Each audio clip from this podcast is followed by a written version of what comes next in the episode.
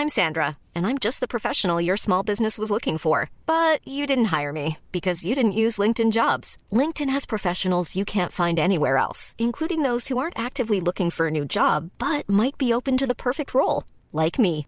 In a given month, over 70% of LinkedIn users don't visit other leading job sites. So if you're not looking on LinkedIn, you'll miss out on great candidates like Sandra. Start hiring professionals like a professional. Post your free job on linkedin.com/people today. Des dizaines de chars israéliens sont entrés dans le sud de la bande de Gaza, accompagnés de bombardements intensifs, alors que l'armée israélienne se concentrait jusqu'ici sur le nord de Gaza. Un changement assumé par Israël, mais extrêmement périlleux à tout point de vue. C'est ce que l'on va voir aujourd'hui. Salut, c'est Hugo, c'est donc le sujet à la une des actualités du jour. Et au passage, vous l'aurez compris, je serai donc en voix off exceptionnellement aujourd'hui, mais de retour avec la caméra demain. Un scénario encore plus infernal auquel les opérations humanitaires pourraient être incapables de répondre. C'est en ces termes que l'Organisation des Nations Unies a récemment euh, évoqué l'extension de l'offensive israélienne dans le sud de Gaza. De son côté, Israël la justifie en assurant euh, que les principaux dirigeants du Hamas ont profité de la trêve pour aller du nord vers le sud et s'y cacher. Depuis des semaines, on en a déjà parlé, le gouvernement israélien répète que son objectif, c'est de détruire le Hamas, l'organisation euh, responsable du massacre du 7 octobre en Israël et qui est basée à Gaza. Selon les spécialistes, l'organisation compterait environ 15 000 combattants et certains des plus hauts responsables seraient donc dans le sud. Mais le truc, c'est que c'est également dans le sud que se sont réfugiés des centaines de milliers de Palestiniens fuyant les bombardements euh, dans le nord depuis deux mois. C'est aussi là que sont euh, retenus les derniers otages israéliens et étrangers, selon les autorités euh, israéliennes. Israël mène donc actuellement des bombardements massifs dans le sud, une zone donc qui est très densément peuplée. On compterait environ 2 millions de personnes sur place, puisque l'armée israélienne avait justement demandé ces dernières semaines à tous les habitants du nord de Gaza de fuir vers le sud. Pour vous donner une idée, avec euh, l'évacuation du nord de Gaza début octobre, la population de la ville de Khan Younes, la plus grande ville du sud de la bande de Gaza, a tout simplement triplé. Par ailleurs, les hôpitaux et les écoles sont saturés et quasiment tous les endroits pour se réfugier sont désormais inaccessibles. Or, c'est dans cette ville notamment que les bombardements et les affrontements sont euh, les plus violents. Cette nouvelle offensive présente donc des risques majeurs pour la population civile. En 24 heures ce week-end, entre euh, le samedi et le dimanche après-midi, au moins 316 personnes ont été tuées et 664 autres ont été euh, blessées à Gaza, selon euh, le Bureau de coordination de l'aide humanitaire de l'ONU,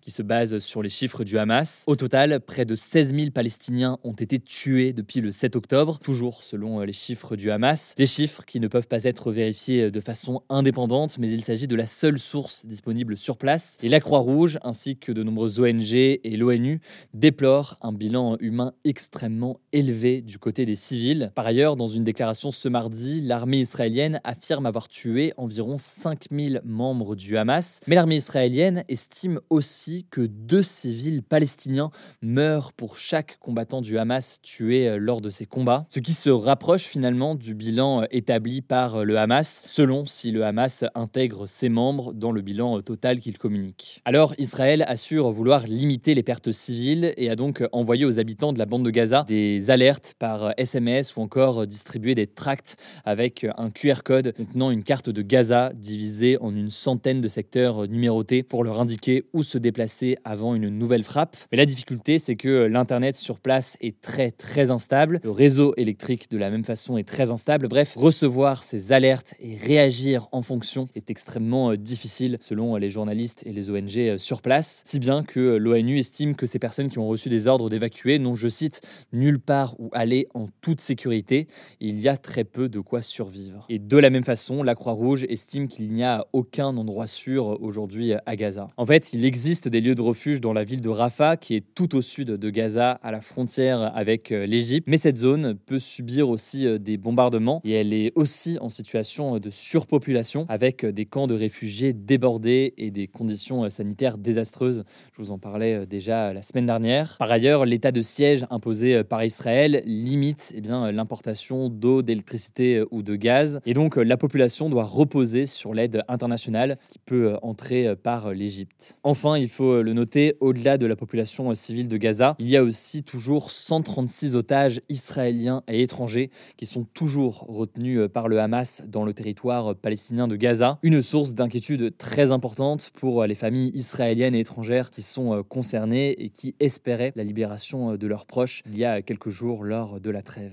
Alors rapidement, comment réagit la communauté internationale? Eh bien, on peut observer certains changements de ton. Par exemple, la vice-présidente des États-Unis, Kamala Harris, qui soutient depuis le début Israël dans son droit à se défendre, s'est alarmée, je cite, d'images dévastatrices à Gaza et a appelé Israël, je cite, à faire plus pour protéger les civils innocents. Et cette nouvelle offensive d'Israël, elle intervient alors que le secrétaire d'État américain Anthony Blinken était justement sur place à la veille de la fin de la trêve, jeudi dernier, pour inciter le Premier ministre israélien à changer de stratégie. Emmanuel Macron, le président français, s'est également exprimé ce week-end en marge de la COP28 à Dubaï. Il a notamment déclaré, je cite, que la bonne réponse contre un groupe terroriste n'est pas de supprimer l'intégralité d'un territoire ou de bombarder l'intégralité des capacités civiles. Il a donc demandé à Israël de préciser ses buts de guerre car il estime que détruire le Hamas complètement pourrait prendre 10 ans. Enfin, de son côté, la Croix-Rouge, via sa présidente qui était à Gaza ce lundi, qui se rendra dans les prochaines semaines en Israël, a dénoncé sur X les souffrances intolérables de la population. Du côté du gouvernement israélien, on répond que l'offensive s'arrêtera uniquement si le Hamas libère tous les otages et que tous les dirigeants du Hamas se rendent. Vous l'avez compris, c'est une situation peu probable aujourd'hui. On suivra donc évidemment la situation dans les prochains jours. En parallèle, le Hamas a lancé des salves de roquettes sur Israël ce week-end, des roquettes qui n'ont pas fait de victimes en raison du dôme de fer et donc du système de défense mis en place par Israël. On suivra donc évidemment la situation dans les prochains jours. Je vous mets des liens en description pour en savoir plus. Je vous laisse avec Blanche pour les actualités en bref et je reviens juste après. Merci Hugo et salut tout le monde. On commence avec cette actu. Le ministre de l'Éducation nationale, Gabriel Attal, a dévoilé des mesures ce mardi pour renforcer le niveau des élèves en France. En fait, ces annonces, elles ont été faites après la publication du rapport PISA, une étude phare sur le niveau scolaire des pays de l'OCDE, qui sont des pays développés. Et donc, selon cette nouvelle enquête, le niveau des élèves en France a baissé de 21 points en maths, par exemple, entre 2018 et 2022, ce qui est une baisse historique pour cette matière. Alors, quels sont les changements annoncés par Gabriel Attal? Le premier, c'est que les parents n'auront plus le dernier mot pour le redoublement de leur enfant, ce sera désormais à l'équipe pédagogique de trancher. Gabriel Attal souhaite aussi la fin de l'arrondi à la hausse quand l'élève est proche de la moyenne pour la notation du bac et du brevet. D'ailleurs, concernant le bac, une nouvelle épreuve sera dédiée aux mathématiques à la fin de la première générale et technologique. Autre changement, les collégiens qui ont de grandes difficultés à l'école pourront bénéficier d'une scolarité aménagée avec plus d'horaires dans les matières où ils sont en difficulté et moins dans d'autres. Ensuite, des groupes de niveau en français et en mathématiques pour les élèves de 6e et de 5e seront mis en place dès septembre 2024, puis en septembre 2025 pour les 4e et les 3e. Autre changement, dès la rentrée, les lycéens qui entrent en seconde pourront bénéficier d'un logiciel d'intelligence artificielle pour le français et les maths. On aura bientôt plus de détails, mais ce logiciel pourrait notamment permettre de corriger automatiquement des exercices. Enfin, dernier changement, les professeurs pourront recommander, voire prescrire des stages de réussite aux élèves. Ça pourrait notamment aider le passage dans la classe supérieure si l'élève est à la limite du redoublement.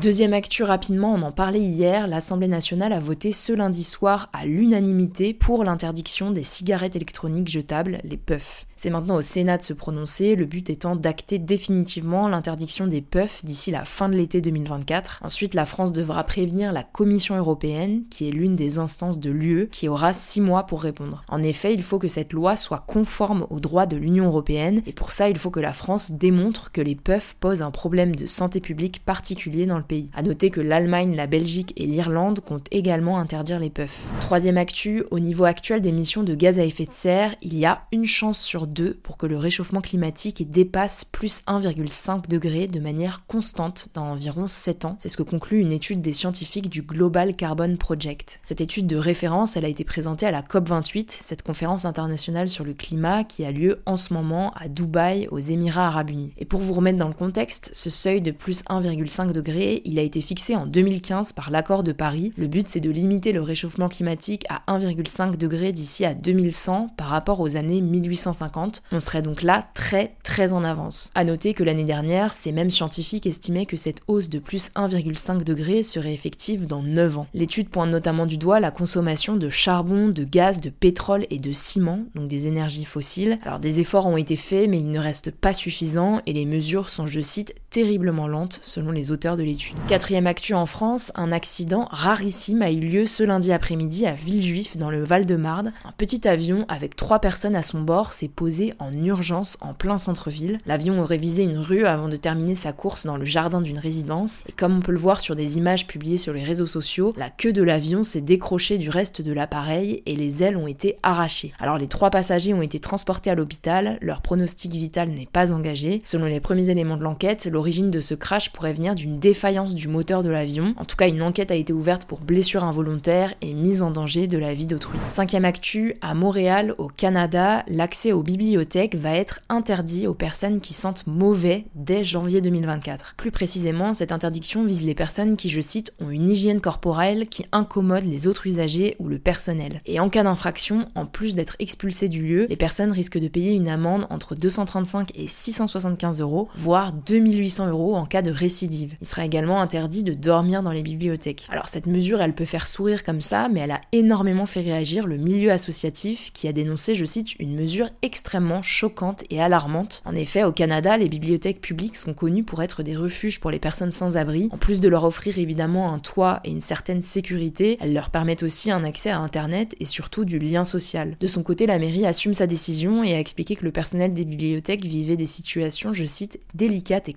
qui nécessitent d'être mieux encadrées. Enfin, dernière actu, et c'est une grande nouvelle pour les fans de jeux vidéo, la bande-annonce du jeu Grand Theft Auto 6, ou GTA 6 pour les connaisseurs, a été dévoilée ce lundi. Ça n'était pas du tout prévu qu'elle sorte à ce moment-là, en fait la sortie du trailer a été avancée de quelques heures en raison d'une fuite sur Twitter. Alors par contre, le jeu édité par Rockstar Games ne sortira pas avant 2025. Pour les gens qui n'y connaissent rien comme moi, ça peut paraître assez anecdotique, mais c'est une véritable révolution. Déjà, c'est un jeu qui est attendu depuis 10 ans, le dernier GTA étant sorti en 2013, et il va probablement devenir le produit culturel le plus rentable de l'histoire, dépassant donc son prédécesseur. Le jeu propose aussi pour la première fois un personnage féminin principal, plus précisément il s'agit d'un couple, Jason et Lucia. À noter que le jeu va de nouveau se passer dans la ville fictive de Vice City, qui est une sorte de Miami virtuel et qui était déjà à l'honneur dans GTA Vice City, sorti en 2003. En tout cas, GTA V s'est déjà vendu à plus de 190 millions d'exemplaires. Il y a donc énormément d'attentes sur ce nouveau jeu. Rendez-vous en 2025.